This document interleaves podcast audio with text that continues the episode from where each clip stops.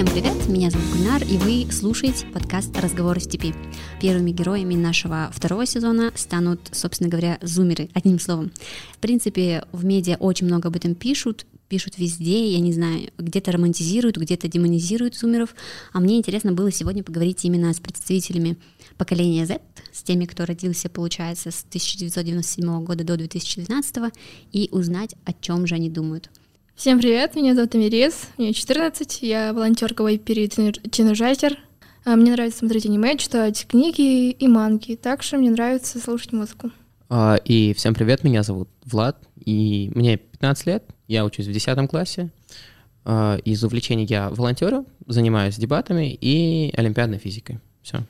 Всем привет, меня зовут Дана, мне 15 лет, я учусь в 10 классе, я очень люблю заниматься волонтерством, мне нравится саморазвиваться, читать книги, путешествовать, а еще в будущем я хотела бы стать дипломатом.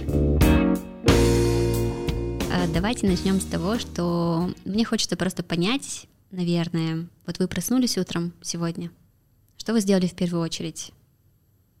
Первым делом Инстаграм. А, я первым делом посмотрел время, типа сколько время сейчас, понял, что я опаздываю, и начал экстренно собираться в школу.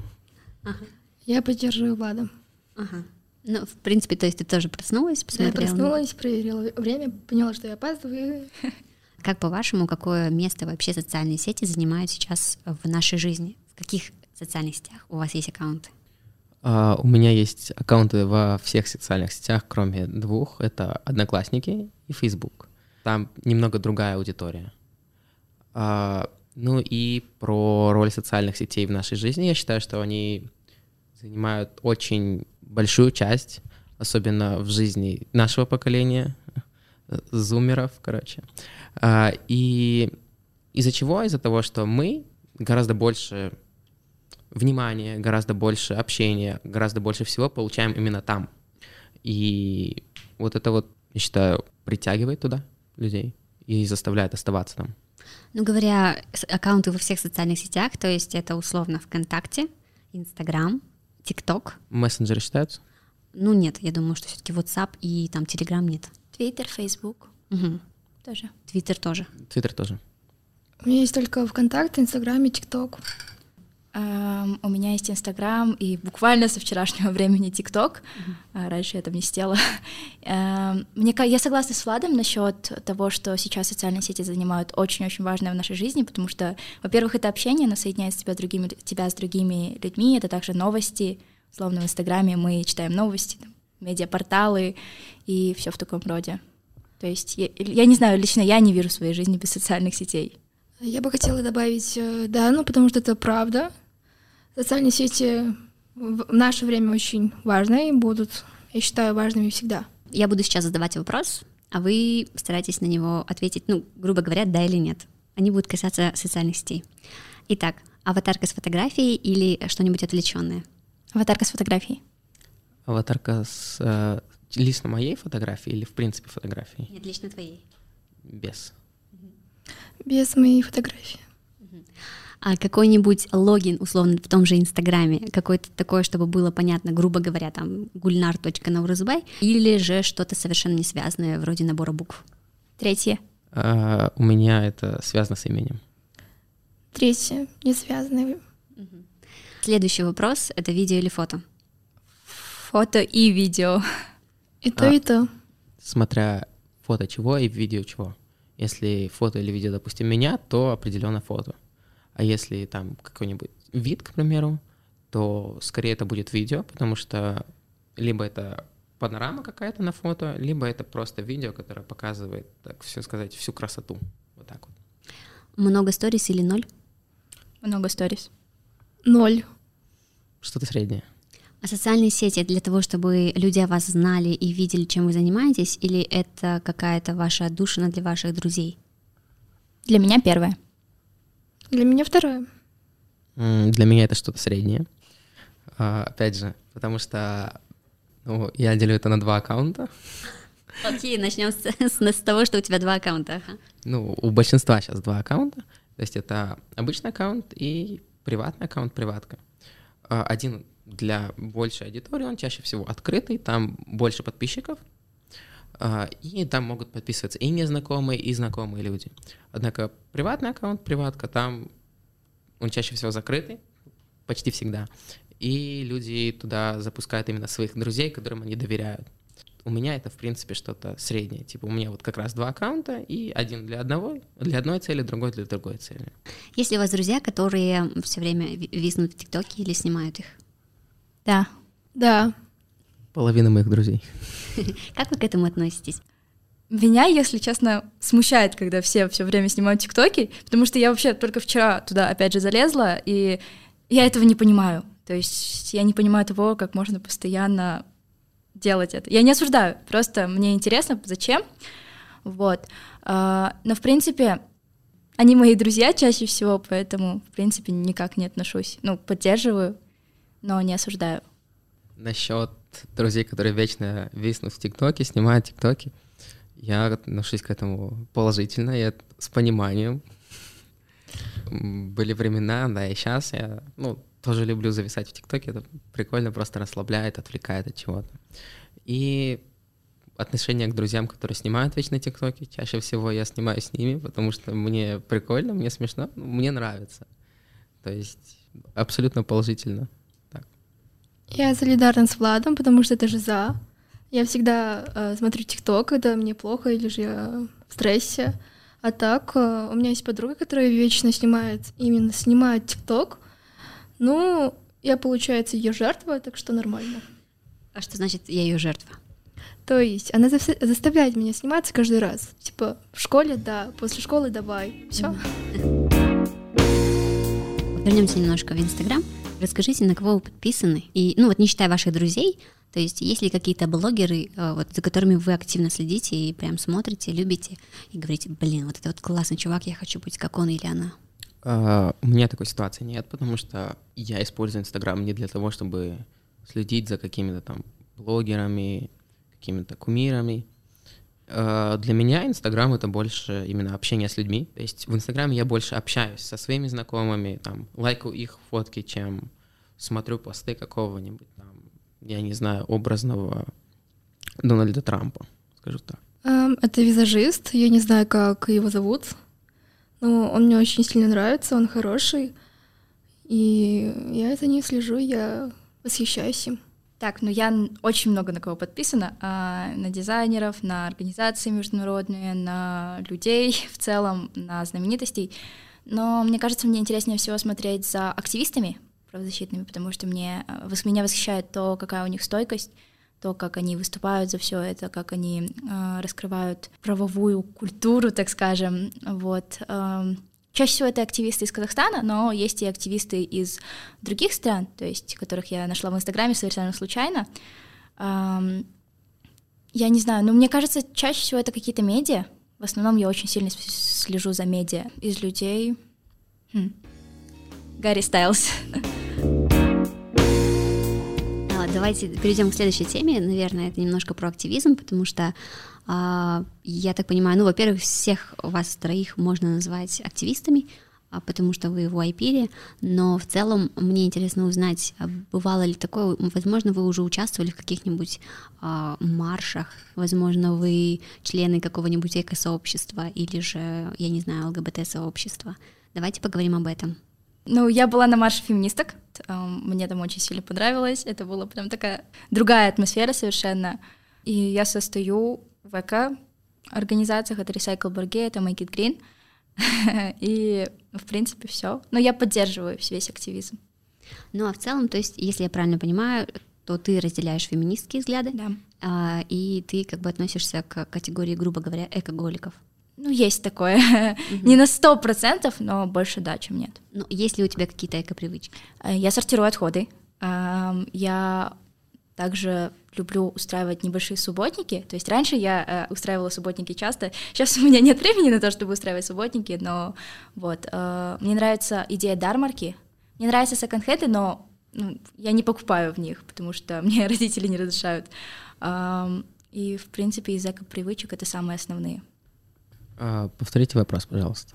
А вопрос звучит следующим образом. Ну, то есть он, в принципе, не прозвучал. Мне просто интересно понять, какое у тебя отношение к активизму. Принимаешь ли ты участие непосредственно в каких-то движениях? А, как объяснить? Я поддерживаю это, да, но я не принимал пока что участие в, допустим, тех же маршах, тех же парадах и в каких-то демонстрациях. Ну, в принципе, из-за разных причин, но они каждый раз разные, но хотелось бы в будущем принять вообще участие. А, далее, насчет эко-привычек. Да, я сортирую мусор.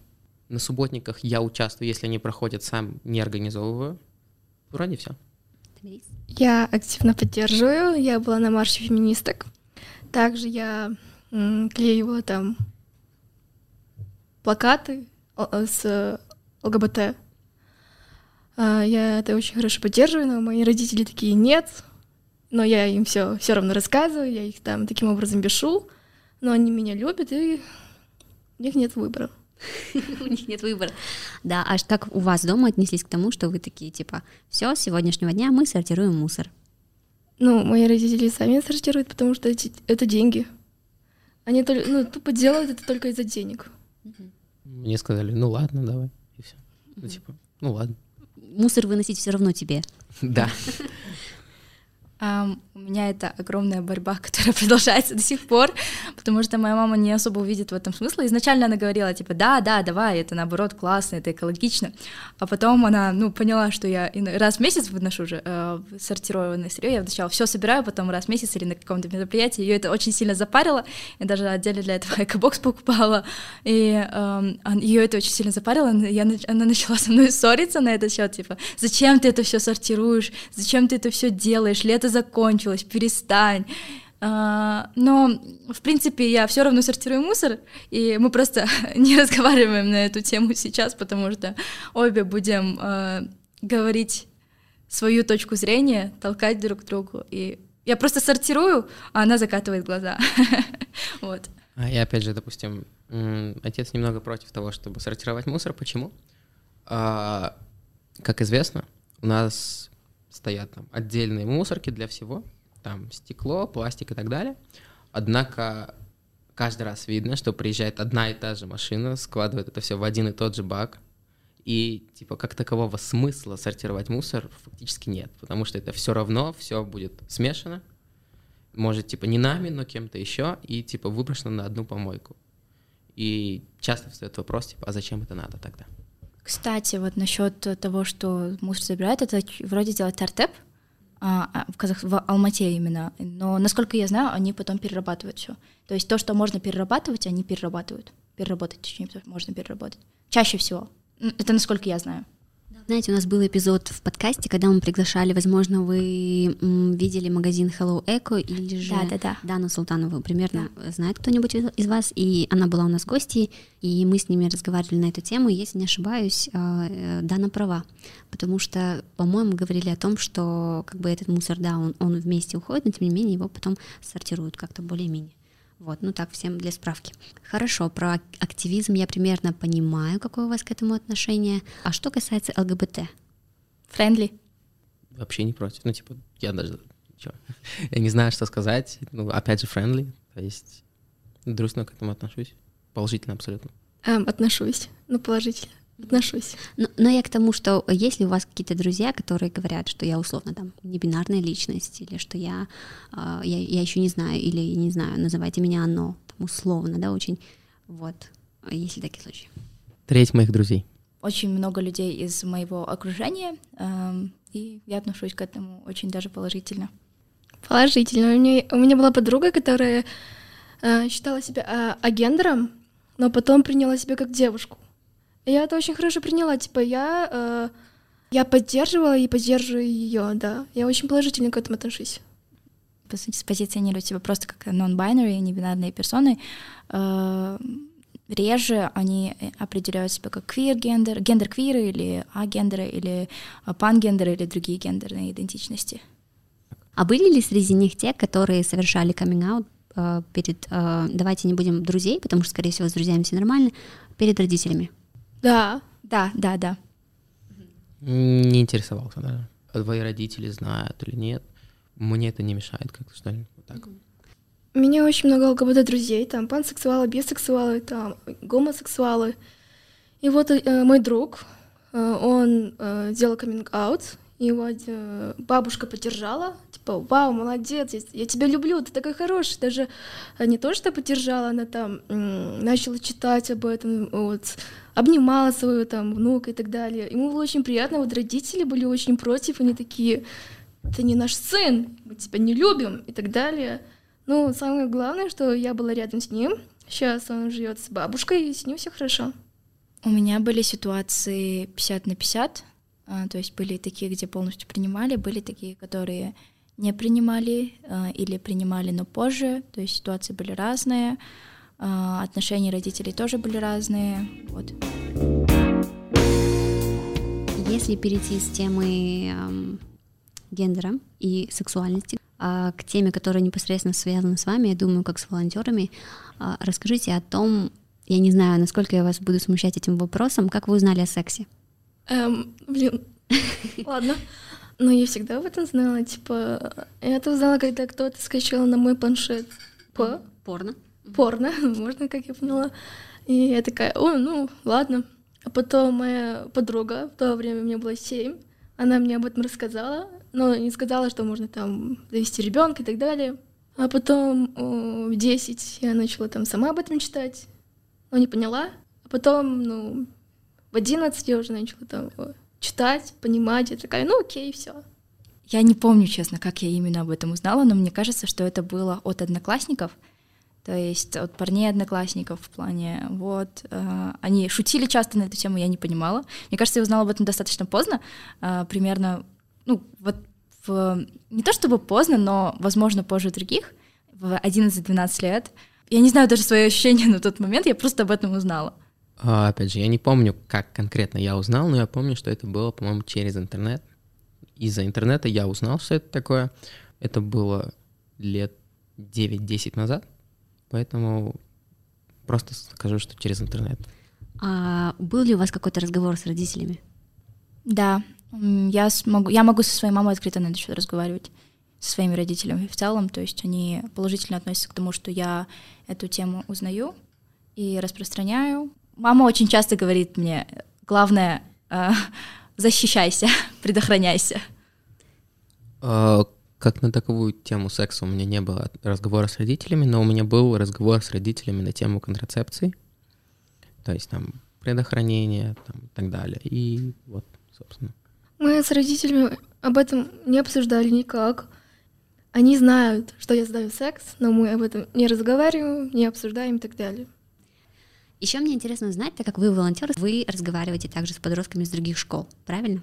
Да, сейчас занимаемся подключением. Мгм. То есть вы проводите какие-то тренинги и ну все в таком духе. Расскажите какие-нибудь самые, возможно, вопиющие, необычные случаи, которые были, я не знаю, возможно, вы пришли в какую-то школу и встретили какую-то необычную реакцию именно людей на информацию о сексе. Я могу поделиться, у меня много таких историй. Вообще я начала обучать других людей очень-очень быстро, то есть я быстро узнала про эту тему, то есть как только вступила в YPIR. Мои первые тренинги были онлайн, э, мне предоставили колледж INTC, инновационно-тех- инновационно-технический колледж города Алматы. Так как был карантин, мы проводили им тренинги онлайн, и там аудитория это были чаще всего подростки, э, 17-18 лет, чаще всего парни, там девушек было где-то 2-3 в каждой группе, может даже не было вообще. А сколько было человек в группе? э, от 20. Типа 20 парней, все гомофобы, все антифем, и все так смотрят на тебя, типа, ну, ты нас младше. эм, Чему ты собралась нас учить? да. Эм, было очень много, много моментов, когда они смеялись насчет того, что я рассказывала эту тему, то есть на тему ИПП, инфекции, или просто не слушали, выходили, выключали микрофон, никак не реагировали. Были случаи, когда я раскрывала тему гендерного насилия, и там начался кибербуллинг вообще жесткий. Меня э, в чате, я не знаю, что там произошло, но это было просто капец.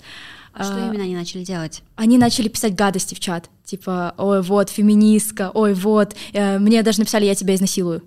И это было очень жестко. Мы, конечно, поговори- поговорили потом с э, начальством, передо мной изменили, извинились, но ситуация была очень жестокая. Из оффлайн тренингов я проводила не так много, по идее, но чаще всего э, реакция была положительная, а прям таких ужасных ситуаций в оффлайн тренингах у меня не было.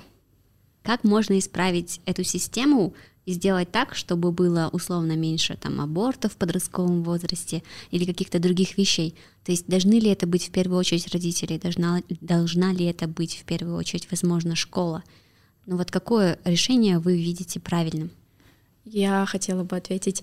А, во-первых, я думаю, что это должны быть родители. Родители не должны стесняться говорить на эту тему, потому что если, в пример, брать репродуктивную систему женщины, и у многих девушек начинается менструация, и многие девушки вообще не знают об этом процессе ничего.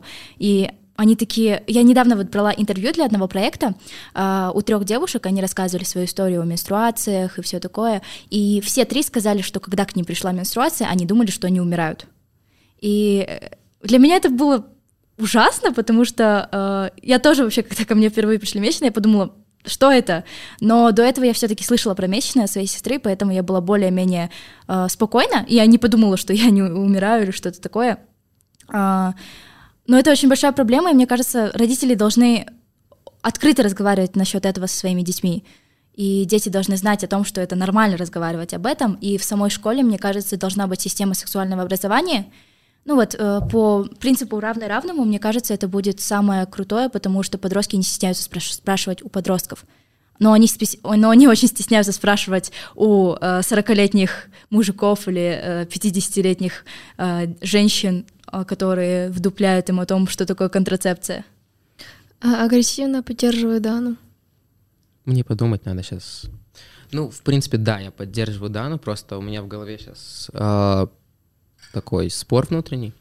Так вот, э, большинство подростков не ладят со своими родителями. Раз.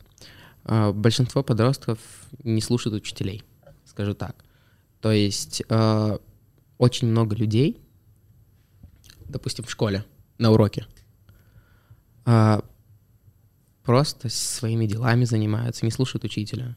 Где гарантия того, что там, допустим, репродуктивную систему проходим на биологии? Где гарантия того, что ученики будут слушать э, учителя, того же там подростка, тем более подростка. То есть, э, как опять же указывалось на тренингах, ну, на тренингах часто в колледжах там, и так далее, происходят такие случаи, что просто людей не слушают, не уважают и так далее. Так вот, я думаю, э, как сделать так, чтобы это изменить? Чтобы это работало, нужны хорошие отношения со своими родителями, хотя бы доверительные – Потому что для некоторых людей разговаривать э, с родителями в принципе это не очень так абстрагировать, ну, грубо говоря, так, абстрагироваться от них. Просто хочется. Не потому, что они стесняются конкретно об этой теме говорить, а в принципе. И вот я задумался сейчас. А я бы хотела добавить, э, Влада, что родители сами не знают э, свое репродуктивное здоровье. Они не знают, что есть и другие способы контрацепции они сами не знают, что такое сексуальное образование, потому что им попросту запрещали об этом говорить. Это было там стыдно, это нехорошо, это плохо, это там грех и так далее. И вот, и из-за этого они сами э, не могут, не то что стесняются, они не могут об этом говорить с детьми. Я считаю, что самое главное, это нужно как-то э, ну, говорить о, об этом с, именно с родителями, чтобы они понимали, что ребенок это большой груз и ответственность, и ребенок должен знать о репродуктивном здоровье, о контрацепции, и о ИППП и так далее. Да, да, ну ты хотела что-то сказать. А, да, я хотела бы рассказать вот про свой опыт в плане сексуального образования, просвещения. Я говорила ранее, что я могу открыто разговаривать на этот счет с мамой, и мне кажется, именно это является причиной того, почему я могу раз открыто разговаривать об этом со своими чуть не сказала, со своими подростками, со своими сверстниками, потому что у нас есть доверительные отношения, и мне почему-то кажется, что следующее поколение, оно будет гораздо более, именно наше поколение, оно будет гораздо более положительно, позитивно относиться на этот счет. Ну, конечно, если их не травили родители в детстве, они будут более готовы разговаривать открыто об этом со своими детьми. И, возможно, тогда ситуация полностью изменится. Вот ты сейчас заговорила про поколение, мне сразу хочется спросить, идентифицируете ли вы себя как вообще в целом зумеры, как определенное поколение, которое отличается от других чем-то? Да. 50 на 50. Почему? Я не знаю, я иногда чувствую, что я слишком старая. я не знаю, это очень странно. Но зумеры, мне кажется, это очень инновационное поколение, поэтому я больше себя ассоциирую с этим, потому что ну, я, мне нравится придумывать что-то новое. А, но в плане иногда я чувствую себя старой, потому что я не особо пользуюсь социальными сетями, ну то есть именно, по крайней мере, и я больше как-то в своем мире, что ли, я не знаю, иногда я не, в, я не как-то не вхожу в те шутки, в те вопросы и общение, темы для общения, в которыми, которые используют мои одноклассники или сверстники. Например? Так. Например, я не понимаю танцы. Вообще, я не понимаю ТикТок вообще. То есть для меня это какая-то непонятная тема. Я не понимаю, когда они общаются на тему элиты, допустим. Я вот это вот не очень понимаю. Все в таком плане, мне кажется. Окей, okay, Влад. Ну, у меня схожая ситуация с данной, но э, я идентифицирую себя как зумер. Почему? Потому что я считаю, что каждое поколение, во-первых, отличается от другого поколения в целом. И в каждом поколении есть свои разные люди, короче. То есть это, не побоюсь слова, ну, миллионы, десятки миллионов людей, которые родились ну, в одно десятилетие, а, и где гарантия того, что они все одинаковые, все разные абсолютно. Если мы говорим про среднего зумера, этакого, то чем-то я подхожу, чем-то нет. То есть средненько. Давайте приглушим весь тот шум, медиа-шум, да, все то, что вы читали, где-то видели. Посмотрите именно на своих друзей, на людей, которые старше вас, и попробуйте сформулировать какие-то пару вещей, которые, по-вашему, отличают именно ваше поколение, ваших сверстников от других. Мы более толерантны. Э, мы более вовлеч... мы более вовлечены в активную деятельность, в гражданскую позицию. У нас более стойкая гражданская позиция, мне так кажется. Мне кажется, мы более раскованные, потому что многие люди из поколения моих родителей или в целом, ну, бумеры, кажется, э, вот, э, они как-то себя скованно консервативно ведут, то есть им в детстве что-то запрещали, и они теперь запрещают нам. А мы как-то более свободные, что ли, мы хотим все попробовать, все постичь. Вот, мне кажется, это три главных отличия. Я скажу это чуть-чуть по-другому. Мне кажется, что мы более такие капитализированные, скажу так. То есть, а, если предыдущие поколения были такими консервативными, ну, грубо говоря, коммунистами, сейчас большинство придерживается капиталистических взглядов, скажу так. А, и то есть из-за этого, из-за того, что, ну, грубо говоря, капитализм проникает в нашу жизнь, жизнь больше и больше, складываются некие отличия в культуре. К примеру, ну, допустим, люди меньше заботятся о других людях в плане их самовыражения. Опять же, то, что Дана говорила, толерантность. А, то, что часто упоминается, типа, вот я иду по улице, до меня там могут докопаться, к примеру, я не знаю, там, за то, что я там ногти покрасил. Такое становится реже и реже, потому что люди меньше заботятся, как выглядят другие люди. У них меньше времени на это. То есть, вот. Я бы хотела добавить, что э, прошлое поколение, они люди, которые были всегда закрытыми. То есть у них было все так, типа, школа, э, там, училище, работа, дети, семья, смерть. Все. У них там другого не должно быть. Они все, все такие. Я живу как нормальный человек, я должен быть как нормальный человек. И они это понятие уже впитали в себе, и это уже не изменить, ну, грубо говоря. И наше поколение, то есть зумеры, они уже более открыты, потому что у нас с детства как минимум есть интернет, мы видим, вы, видим, как живут другие люди, мы понимаем, что есть э, ЛГБТ-феминизм, мы можем отличить там белое от черное, плохое от хорошего. Вот отличие. Я бы еще хотела добавить про эмоциональность. Ко мне в голову пришло, пока ты Мирис говорила. Мне кажется, вот наше поколение, оно гораздо более эмоциональное, не боится раскрывать свои эмоции, рассказывать о них, делиться ими. А взрослое поколение, они такие, типа, ну, это мои эмоции, зачем кому-то об этом знать? Я, я лучше не буду плакать никогда в своей жизни, и потом буду грустить в душе своей. Вот, как-то какое-то поколение снежинок, как читала, вот то, что вот наше поколение, оно более расковано в эмоциональном плане мне кажется, именно ценности людей поменялись. Если раньше там, вот, к примеру, социалистические ценности, типа интересы общества превыше интересы человека. Сейчас более либеральные ценности, то есть интересы человека превыше интересов общества. То есть, если я не хочу там слушать рок, а вы все хотите, то я там буду слушать попсу, к примеру, которую я хочу, а вы все можете слушать рок. И из-за этого, мне кажется, как раз-таки происходят, ну не происходят, а из этого вытекают все, все, что уже сказали. Люди больше заботятся о себе и меньше заботятся о других. И мы только что говорили много про э, про секс, э, говорили про образование и так далее, в том числе про поколение, и мне кажется, мы подошли к той теме. Расскажите, пожалуйста, как правильнее всего и вернее будет охарактеризовать ваши отношения с родителями. Просто, возможно, одним словом, я не прошу вас рассказывать много, мне просто хочется понять, потому что вы такие достаточно активные, у вас такая интересная позиция, и хочется просто для себя провести параллель и понять, как это связано с отношениями, возможно, с вашими родителями. Я могу охарактеризовать эти, это тремя словами. Доверительные, импульсивные и близкие.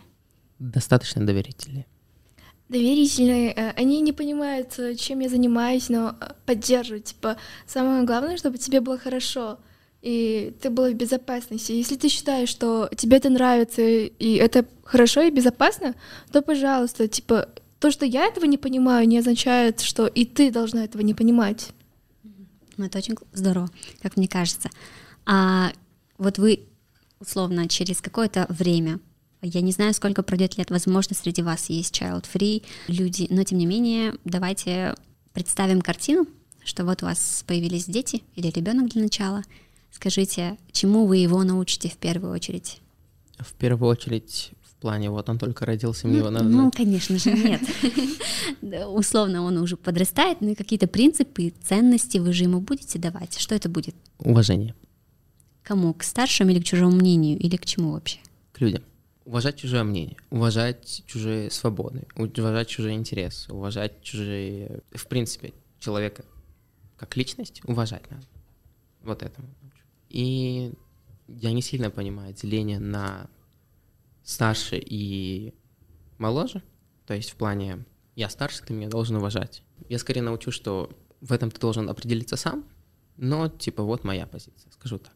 У меня, наверное, это уважение к себе в первую очередь. То есть ты — это первый человек в своей жизни, если неважно, дочь или сын, или вообще небинарная персона у меня родится, а, я бы хотела, чтобы мой ребенок ставил себя на первое место перед всеми, то есть уважал именно свои э, радости, так скажем, и строил свои границы. И, наверное, что я твой друг, вот, ты можешь обратиться ко мне в любой ситуации. Вот. Это любовь, любовь к себе. Типа, э, в будущем я вот э, на своем опыте знаю, что если ты там не любишь себя, любой может тебя уничтожить. Это очень, э, ну, морально может тебя уничтожить. Это очень трудно. И самое главное — это любовь к себе. Ты должен любить э, себя в первую очередь. Если ты будешь любить себя, ты, то ты будешь счастливым. Это очень важно. Любовь не у каждого человека, и когда ты потеряешь эту любовь, восстановить ее очень трудно. Прям очень трудно и как-то невозможно. Потому что сказанные слова, они уже остаются в памяти, и, не... и ты их не забудешь. Так что любовь к себе и защита — это очень важно.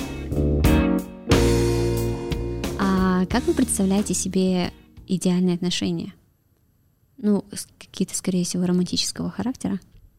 А, для меня идеальные отношения — это два человека развивают друг друга и развиваются вместе. То есть у них там схожие цели, схожие идеалы, схожие мотивы. И они вместе движутся к какой-то цели, скажу так. Я часто слышу такую фразу, что противоположности притягиваются. Но, если честно, я не верю в эту вещь. Я... Мне кажется, что, опять же, как сказал Влад, это должны быть очень ну, похожие люди, у которых общие цели или похожие мечты, возможно, ну или принципы похожие, не обязательно там, чтобы оба были музыкантами, может быть, просто оба у меня это одни принципы по, типу толерантности или одни политические взгляды, потому что в дальнейшей жизни очень важно, чтобы у вас партнеры расходились именно эти принципы, особенно политические, потому что выборы, гражданская позиция, лично для меня, мне кажется, это прям супер было бы, если бы у вас с партнером были они схожи. И, наверное, еще доверие стопроцентное. То есть отсутствие ревности в отношениях, потому что, мне кажется, это немного токсично.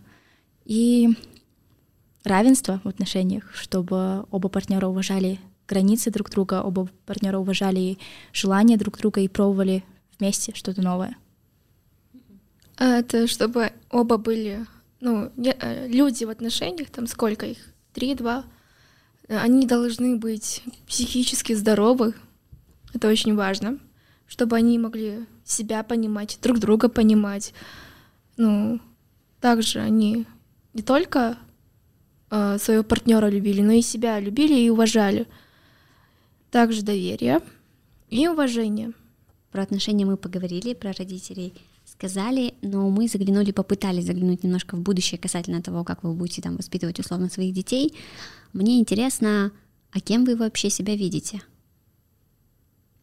Дипломатом. Я еще не определился. Это между, условно, выбор между чем и чем? Три области. Это инженерия, э, экономика и управление или социология. То есть вот, немного они разнятся. А я разрываюсь между писателем, актерством, э, политикой и э, искусством. То есть я хочу быть и художником, я хочу быть писателем, актрисой, э, дипломатом или же там политиком. Я хочу быть э, просто счастливой. Все. Очень много мы сегодня говорили, в принципе, про активизм, но понятно, что если, грубо говоря, ваше поколение не, не встанет и не пойдет куда-нибудь работать в госаппарат, наверное, ничего не изменится. Готовы ли вы делать такие изменения или нет? А, если мы говорим про силовые структуры, то есть там КГБ, полиция, там, не знаю, и так далее, я против. То есть для меня э, ассоциация работы в силовых структурах — это променять свою свободу на что-то другое. На, не знаю, на знакомство, на власть, э, на пенсию хорошую, я не знаю, что-нибудь такое. Но все-таки ты отдаешь свою свободу. И меня вот это вообще не привлекает. А хотелось бы поработать в какой-нибудь крупной корпорации, не знаю, вроде Фейсбука, Амазона, или же, или же вы скажете, нет, я буду фрилансером, я буду свободной птицей? Um, ну, я собираюсь, хочу работать в международной организации, в ООН, а, и насчет предыдущего вопроса про государственную структуру, я очень часто слышала, что это неблагодарственная работа, то есть ты никогда не получаешь ответку. А, но, в принципе, мне кажется, я была бы готова работать там, потому что мне нравится, в принципе, эта деятельность, сфера, а, мне нравится помогать. И в последнее время я даже в течение вот с начала карантина я все чаще и чаще задумываюсь, что, возможно, это было бы чем-то, с чем это и есть то, с чем я хотела бы связать жизнь. Мне нравится политика, мне нравится юриспруден... юриспруденция, мне нравятся международные отношения. Так почему бы и не попробовать? Мне сейчас это очень страшно. Э, страшно, и я боюсь э, от ответственности. То есть я не могу сказать, что я ответственный человек. И для меня будет это очень трудно. Так что я, скорее всего, буду работать на себе, на себя, потому что для меня это так будет легче. Ну или же найду э, коллектив, в котором мне будет комфортно, но я знаю, что это будет не в Казахстане. Мне э, здесь, как жить подростком, мне и так трудно говорить э, свою позицию, там, бороться, типа. Это меня, грубо говоря, достало. Я бы хотела жить э, в обществе, где меня уже будут принимать, где я уже могу свободно выражать свое мнение, не скрывать, типа, ой, давай не будем говорить о ЛГБТ, о феминизме. Так что я, скорее всего, буду жить в другой стране и заниматься там, чем я буду хотеть в будущем. А, вопрос. Не думаешь ли ты, что когда ты фрилансер, на тебе гораздо больше ответственности, чем если ты в компании какой-то работаешь? Я имею в виду, что я боюсь э, ответственности, ответственности того, что я я не смогу этого сделать. Потому что я знаю себя, иногда мне лень, иногда я и вовсе там закрываюсь от людей, от всех, удаляю там соцсети и так далее. И э, мне э, больно от того, что мои эти действия будут влиять на других людей. То есть, если я фрилансер и я там как-то провалилась, это будет э, влиять только на меня. То есть я на дне. Я боюсь, и мне страшно подводить других людей, особенно людей, которые мной дорожат, которые меня уважают и которые считают, что я вот типа там очень хорошая и так далее. Я знаю, что это очень мутная ситуация, и я пытаюсь это исправить, э, и я работаю над этим. Последний мой вопрос звучит следующим образом. Какого человека, по-вашему, можно назвать успешным? Э, человека, который э, создал из себя человека, который, которым бы он бы восхищался. Мне кажется, это человек, который добился какой-то крупной своей цели. То есть не обязательно добился своих целей, потому что у успешного человека могут быть большие амбиции. А, он добился чего-то и считает, что это мало. Но если человек э, добился своей цели достаточно крупной, то он успешен. Um, мне кажется, это человек, который достиг чего-то, во-первых, потом, во-вторых, человек, который сам себя считает успешным, и, um, наверное, человек, который продолжает развиваться. То есть успешный человек, он не стоит на месте, он продолжает развиваться, он открывает для себя что-то новое, он пытается браться за новые проекты и достигать еще более крупных целей. И, наверное, это все про внутреннюю и внешнюю мотивацию. То есть внутреннее — это то, что прям движет тобой, а внешнее — это внешние факторы, которые заставляют тебя делать что-то. И, наверное, успешный человек, он в первую очередь руководствуется внутренней мотивацией. Всем большое спасибо за ответы. Мне очень было приятно с вами побеседовать. Я надеюсь, что, возможно, эта беседа как бы привела вас к каким-то мыслям или новым заключениям. Дорогие слушатели, оставляйте комментарии, присылайте темы, а, пишите какую-то любую обратную связь совершенно. Мы всегда отвечаем. Пишите нам в Телеграме, в Инстаграме. И до нового эпизода.